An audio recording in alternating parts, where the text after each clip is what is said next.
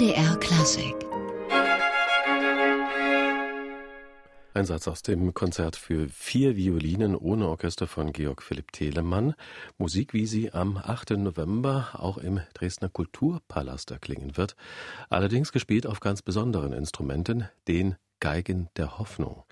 Und was es mit diesen Geigen auf sich hat, das wollen wir klären mit Daniel Schmidt. Daniel Schmidt, er ist Bogenmacher aus Dresden. Er betreut große Orchester wie das Bergen Symphony, die Dresdner Philharmonie oder das Israel Philharmonic Orchestra.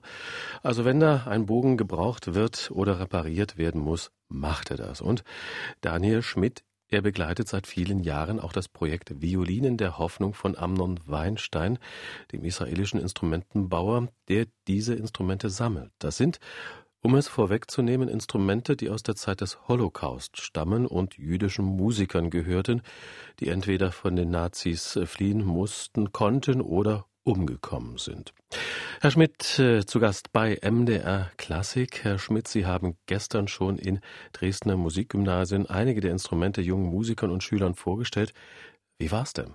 Es läuft sehr gut, würde ich mal sagen. Ja, wir haben zwei Profis, äh, der Professor Hendrich spielt und Alexander Teichmann. Und die spielen die Geigen immer im Wechsel und manchmal im Duo und dazwischen werden die Geigen praktisch die Geschichten vorgestellt. Und wir waren in der Kreuzschule und am Landesgymnasium für Musik, jeweils in der Aula. Und die Aulen waren voll und es gab dann auch äh, Fragen.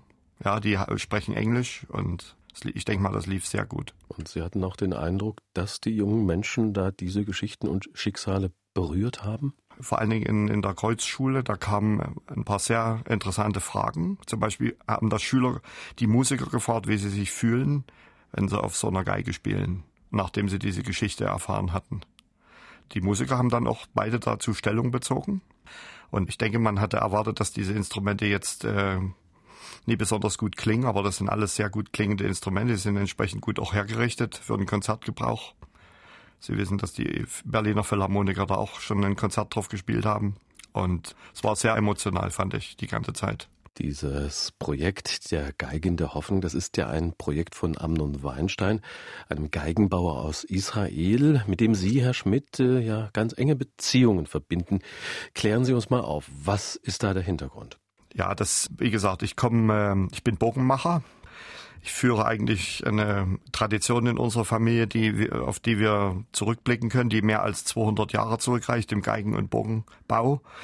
Und äh, ich bin in dem schönen, wohlklingenden Ort Klingenthal geboren und ich komme sozusagen aus so einer vogtländischen äh, Burgen- und Geigenmacherfamilie. Die Wurzeln äh, meiner der Familie meines Vaters sind hier in Dresden und mein Vater hat dann äh, praktisch beschlossen, in den 70er Jahren wieder zurück nach Dresden zu gehen. Seitdem gibt's die äh, Schmidtschen Werkstätten in Dresden.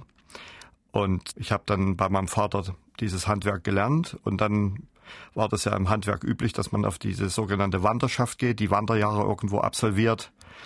Mein Vater war dafür im Ausland und ich hatte eigentlich eine Stelle in Los Angeles bei, einem, bei dem damals führenden amerikanischen Burgenexperten, der dann leider verstorben ist. Und dann habe ich mich umgeguckt, was wäre noch interessant. Und dann, ja, ich interessiere mich für Geschichte, für Politik, für Architektur, für Kunst im Allgemeinen. Und dann habe ich gedacht, gibt es nie jemand in Israel, wo man hingehen könnte. Also Israel war schon irgendwie immer im Fokus ja, mein, meines Interesses in jeglicher Hinsicht.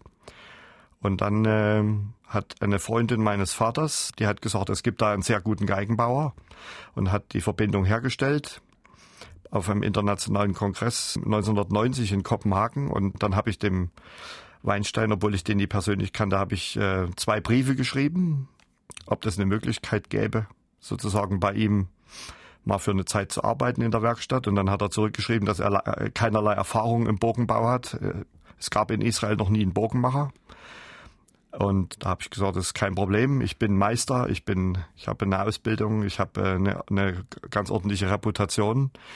Und dann habe ich gedacht, dann gehst du halt mal nach Israel. Und dann bin ich dann äh, nach Israel gegangen 1992, um dort erstmal für ein Jahr zu arbeiten. Und äh, was haben Sie da vorgefunden in der Werkstatt von Herrn Weinstein? Der Vater hat, glaube ich, auch schon Instrumente gesammelt. Die Weinsteins sind 1938 emigriert, mehr aus religiösen Gründen.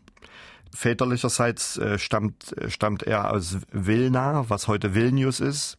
War damals ähm, ein Ort mit, mit einer sehr großen jüdischen Bevölkerung.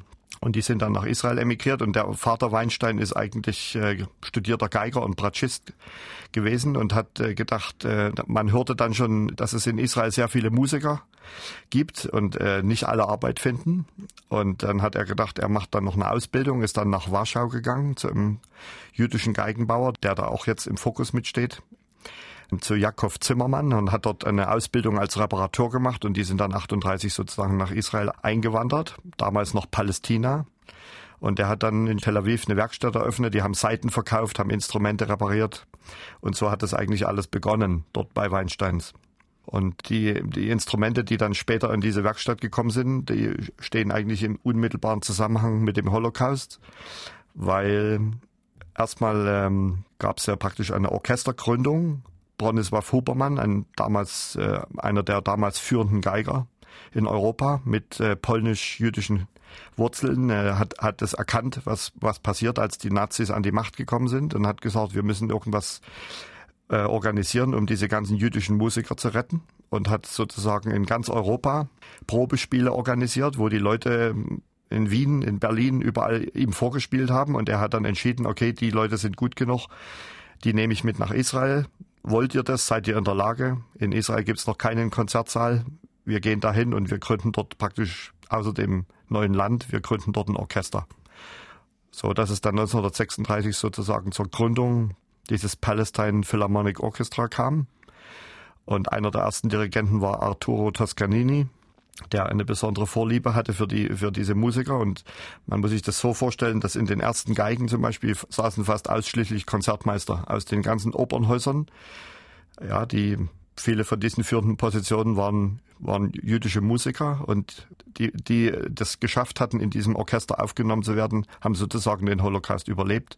Es gibt auch Leute, die sind nach Israel dann gekommen und haben dort keinen Anschluss gefunden, hatten keine Stelle, sind zurück nach Europa und niemand weiß, was mit denen passiert ist. Der Bogenmacher Daniel Schmidt heute im MDR Klassikgespräch. Es geht um ganz besondere Geigen, die am 8. November in Dresden im Konzertsaal des Kulturpalastes erklingen werden. Geigen aus der Shoah, also Geigen von vertriebenen und von den Nazis getöteten jüdischen Musikern. Wir wollen gleich weitersprechen hören aber erst einmal Musik eines Komponisten, der auch in Dresden zu hören sein wird, seine Musik Werner Wolf, Glaser, Schüler unter anderem von Paul Hindemith, ein erfolgreicher Dirigent in den späten Zwanzigern und Anfang der Dreißiger. Dann begann für den Juden eine Fluchtodyssee, die schließlich mit seiner Rettung nach Schweden glücklich ausging. Hier ist von ihm ein Kanto für Violine Solo gespielt von Kolja Blacher.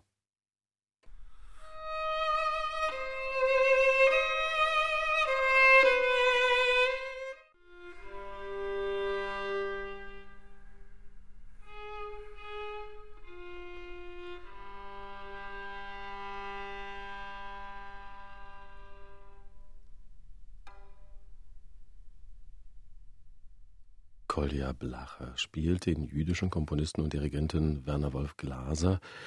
Sie hören MDR Klassik. Wir sprechen mit Daniel Schmidt, Bogenbauer aus Dresden und Mitinitiator des Konzerts Violinen der Hoffnung am 8. November im Konzertsaal des Dresdner Kulturpalastes. Herr Schmidt, wir sprachen gerade über dieses äh, besonder, diese besonderen Geigen und das Schicksal ihrer Besitzer. Da kommen tatsächlich äh, Geigen direkt aus der Vernichtungsmaschinerie des Holocaust? Teils, teils. Ein Teil der Instrumente, die bei Weinsteins in dieser Sammlung liegen, sind mit diesen Musikern gekommen oder mit dieser großen Emigrationswelle direkt nach, nach Ende des Krieges, also ab, ab dem Jahr 46. Und damals hatte alles, was aus Deutschland stammte, einen sehr schweren Stand. Die Leute wollten mit Deutschland nicht mehr in Verbindung gebracht werden und haben sozusagen Produkte aus Deutschland konnte man in, in Israel oder Palästina, das war ja immer noch Palästina, Israel ist erst 1948 dann gegründet worden, man konnte praktisch aus Deutschland nichts kaufen. Und äh, die Leute, die dann festgestellt hatten, äh, dass sie deutsche Instrumente hatten oder überhaupt, wo dann diese ganzen Gräuel über den Holocaust sozusagen an die Öffentlichkeit kamen, die haben dann beschlossen, diese Instrumente sozusagen zu verkaufen oder sie einfach zu zerstören, weil bis zum Krieg oder vielleicht noch in der ersten Hälfte des 20. Äh, Jahrhunderts äh, galt es noch, äh, da war der Preisunterschied zwischen deutschen, italienischen oder französischen Instrumenten noch nicht so hoch. Und sehr viele Juden, vor allen Dingen in den Städten, haben sehr gute deutsche Instrumente gekauft. Es gab sehr viele gute Geigenbauer in den Städten, in Berlin, in Leipzig, hier in Dresden oder in Hamburg. Und die sind mit diesen Instrumenten sozusagen geflohen und hatten diese Instrumente in ihrem Besitz und wollten dann darauf nicht mehr spielen. Und so wie wir das Weinstein sozusagen erklärt haben, sind die dann zu Mosche Weinstein gekommen und haben gesagt, entweder du kaufst diese Geige oder wir zerstören sie. So, und dann hat er diese Instrumente angekauft, manches Mal nicht wissend, was da für eine Geschichte dran hing und hat sie in diese Schränke da einsortiert und so habe ich sie dann Anfang der 90er Jahre eigentlich vorgefunden. Es sind fantastische Instrumente dabei, teilweise von Meistern, die wir, die in Deutschland äh, absolute Raritäten sind und daraus ist dann diese Idee entstanden, diese Instrumente wieder sozusagen vorzustellen. Wie kann man denn dem nachkommen, ja, welche Geschichten diese Geigen zu erzählen haben, wem sie gehört haben? Kann man da überhaupt hinterherkommen? Gibt es da Unterlagen dazu? Äh, es gibt kaum Unterlagen. Die meisten Geigen, die wir jetzt in Dresden hier sehen und hören, da haben teilweise die Verwandten oder die, diese Generation, die das überlebt hat, die haben diese Geschichte praktisch mitgebracht. Und äh, wir haben eine Geige, die ist in Auschwitz gespielt worden. Da ist die Geige sozusagen direkt aus der Familie gekommen. Also der, der, der Auschwitz überlebt hat mit dieser Geige, ist schon vor 10, 15 Jahren gestorben, aber die Kinder haben sozusagen diese Geschichte dann mitgebracht. Es ist wissenschaftlich natürlich nichts dokumentiert. Wir, wir gehen davon aus, dass in Auschwitz hunderte Instrumente angekommen sind, weil die Leute haben ihre wertvollsten Dinge mitgenommen und das war, das war vielleicht Schmuck als die Juden deportiert wurden, äh, hat man denen nie erlaubt, ihren ganzen Hausstand mitzunehmen, sondern die waren gerade in der Lage, noch ihre persönlichen Dinge mitzunehmen. Und da waren meistens äh, noch Schmuck dabei oder ein paar Sachen, vielleicht Fotos. Und dann wurde im Lager wurde das alles konfisziert und das kam dann in ja unter Verschluss sozusagen. Ja, und in, in Auschwitz zum Beispiel sind ja dann diese ganzen Orchester mit diesen Instrumenten bestückt worden und die wenigsten Instrumente davon existieren überhaupt noch. Wir wissen darüber leider sehr wenig. Aber die Geschichten, die sich damit verknüpfen, die existieren ja noch. Die werden erzählt. Auch bei Ihnen im Konzert am 8. November. Was weiß man eigentlich über diese Orchester, die es da in den KZs gegeben hat? Also diese Orchester sind gegründet worden, um die Leute einzuschüchtern, um die Leute ruhig zu stellen, um sie praktisch zu betrügen, zu belügen. Ja, es hat ein Orchester zum Beispiel an der Rampe gespielt in Auschwitz. Wir sprechen immer über Auschwitz, das ist das Symbol. Natürlich gab es viele Lager, die über, die über ganz Europa verteilt waren und es gab fast in allen Lagern gab es Orchester oder Ensembles, die gespielt haben. Ja, und in Auschwitz spricht man von bis zu acht Orchestern und Ensembles. Es gab dort ein Zwergenorchester, was dieser Dr. Mengele gegründet hat und das waren praktisch kleinwüchsige Menschen, die dann mit Instrumenten und die, die haben dann zur Belustigung der SS dort äh, gespielt. Ja, und diese, diese Orchester haben gespielt, wenn die Arbeitskolonnen aus dem Lager rausmarschiert sind und genauso wieder reinmarschiert sind. Und sie haben auch die Menschen begleitet auf dem Weg in die Gaskammer. Das sind die, die schlimmsten eigentlich, die schlimmsten Geschichten, ja, die dort äh, passiert sind. Äh, vielleicht eine Geschichte, wir sprechen manches Mal über dieses Mädchen- oder Frauenorchester in Auschwitz da gibt es jetzt keine Geschichte direkt zu einer Geige, aber die, die Leiterin dieses Orchester war Alma Rosé und das war die Nichte von Gustav Mahler. Und die Arnold Rosé, ihr Vater, war ein legendärer Konzertmeister der Wiener Philharmoniker. Und als die Nazis dann Österreich besetzt hatten, äh, hat jemand zu Arnold Rosé in der Probe gesagt, du bist Jude, obwohl du konvertiert bist, bist du trotzdem Jude. Pack deine Sachen und geh irgendwo anders hin, du hast nichts mehr hier zu tun in diesem Orchester. Und dann ist Arnold Rosé nach England emigriert und seine Tochter Alma war gerade auf dem Sprung für eine, eine Karriere, zu einer Solistenkarriere. Sie war zu dem Zeitpunkt mit Vascha Prehoda verheiratet, einem tschechischen Geiger.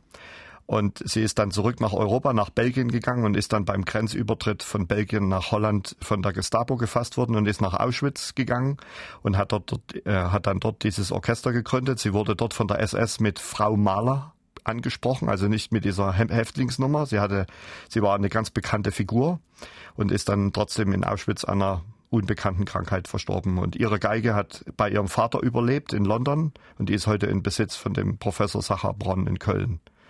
So, das war ein sehr wertvolles Instrument. Aber diese Geige war nicht mit, nicht mit in Auschwitz. Und die Cellistin dieses Frauenorchesters ist äh, eine Dame, die heißt Anita Lasker-Wallfisch. Und der Solist des Konzerts am Donnerstag mit der Dresdner Philharmonie ist ihr Sohn Raphael Wallfisch und der wird äh, sozusagen stellvertretend für seine Mutter auch spielen. Und äh, Anita Lasker-Wallfisch ist eine weltberühmte Persönlichkeit, die praktisch durch die Welt geht und ihre Geschichte erzählt, wie sie sozusagen durch die Musik, durch, dadurch, dass sie in diesem Orchester war, hatten, hatten sie besondere Vergünstigungen. Sie haben da manches Mal etwas mehr zu essen bekannt und sie wurden immer gebraucht. Sie mussten immer spielen und dadurch hat sie sozusagen den Holocaust überlebt. Sie ist heute, glaube ich, 94 Jahre alt.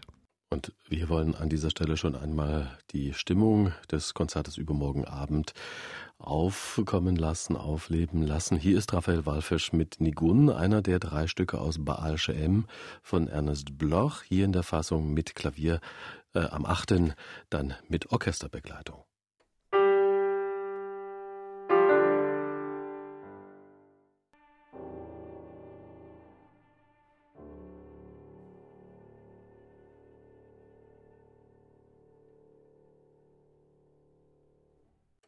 Raphael Wallfisch mit Nigun aus Ernest Blochs musikalischem Triptychon Baal Shem. Ein Stück, das übermorgen also zu hören sein wird im Konzert der Dresdner Philharmonie, in dessen Mittelpunkt die Violinen der Hoffnung stehen, also Instrumente, die den Holocaust überstanden haben und deren Besitzer zum Teil im KZ umkamen. Im MDR Klassikgespräch heute Daniel Schmidt. Er ist Bogenmacher aus Chemnitz. Er hat das Projekt der Violinen der Hoffnung nach Dresden geholt. Und ja, Herr Schmidt, wir sprachen über das Frauenorchester im KZ Auschwitz. Auch dazu gibt es ja ein besonderes Projekt. Bei einem Konzert in Israel, wo wir dieses äh, Frauenorchester sozusagen wieder ins Leben gerufen haben, mit natürlich mit heutigen Musikern. Dieses Konzert hat in Yad Vashem stattgefunden. Da wurde dann eine Rede einer Dame angekündigt, ähm, die die Noten geschrieben hat für dieses Frauenorchester. Also sie war, die spielte kein Musikinstrument, aber Alma Alma Rosé hat, hat das erkannt, was sie für Talent hatte und sie war dafür verantwortlich, die Noten zu revidieren. Und für, für diese Besetzung, das war wohl mehr so eine Kaffeehausbesetzung mit paar Geigen und paar Blasinstrumenten, vielleicht auch noch ein Klavier und ein Cello. Und sie hat dann die Noten dafür arrangiert für diese ganze Unterhaltungsmusik und die hat dann auch überlebt. Sie hat dann in diesem Konzert eine Rede gehalten.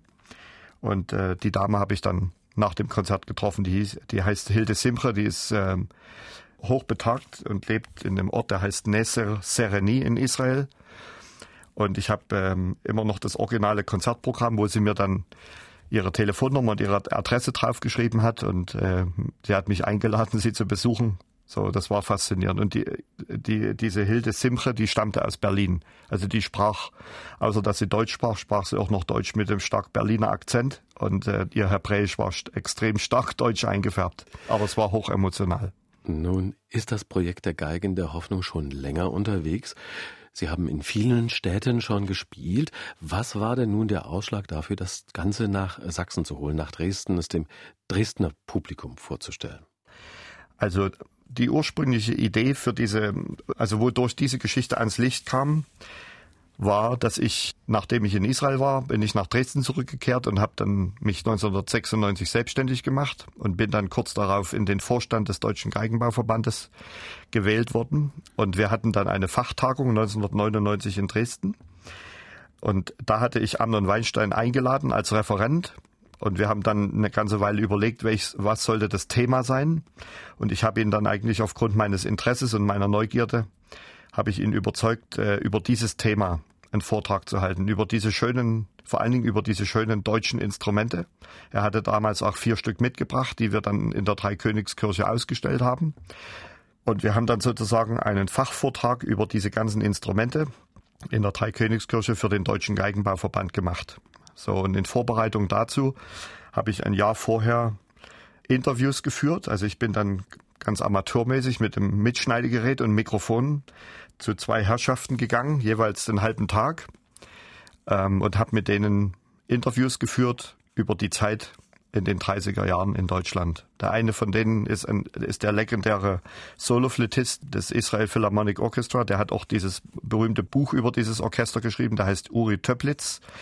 Die Familie stammte aus Heidelberg. Der Vater war Mathematikprofessor an der Universität in Heidelberg. Und er hat mir noch in feinstem Deutsch diese ganzen Ereignisse der 30er Jahre, bis er selber dann sozusagen nach Palästina emigrierte, hat er mir erzählt. Und der zweite Mann hieß Heinrich Schiefer.